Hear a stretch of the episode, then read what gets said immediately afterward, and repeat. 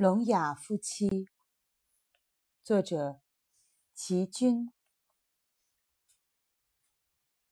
一对朋友夫妇来美旅游，我们在纽约小聚。我看他们俩容光焕发，健康情况比以前更好，便向他们请教养生之道。风趣的先生笑嘻嘻地说：“很简单，我们的生活之道只有四个字。”聋哑夫妻，太太连忙解释道：“他的耳朵有点聋，是天生的。当年新婚燕尔，一点儿也不觉得，因为整日偎依耳语，没有听不见的。孩子一个个来了以后，他们的哭闹声，我的叫骂声，他都充耳不闻，乐得做一个慈爱的好爸爸。如今。”儿女们都成家立业，各奔前程了，剩下我们相依相守。我是愈老愈啰嗦，他的耳朵当然是愈老愈聋。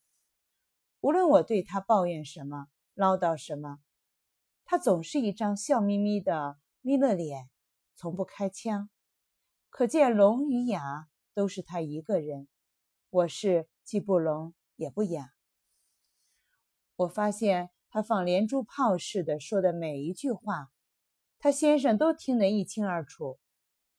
因为他幽默的接道：“其实我是左耳聋，右耳正常，所以凡是太太心情愉快、妙语连珠时，我就让他走在我的右边，一同散步；遇到他暴跳如雷时，我就走在他右边。”拿左耳去抗拒他所发出的嗓音，所以你看到我们走路时左右的位置，就知道太太的心情是晴天还是雨天了。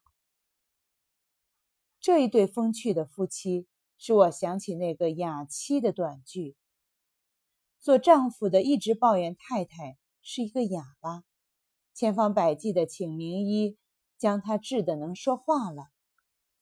她一开口说话就没完没了，丈夫听得招架不住了，又请教医生有什么办法让她变回哑巴。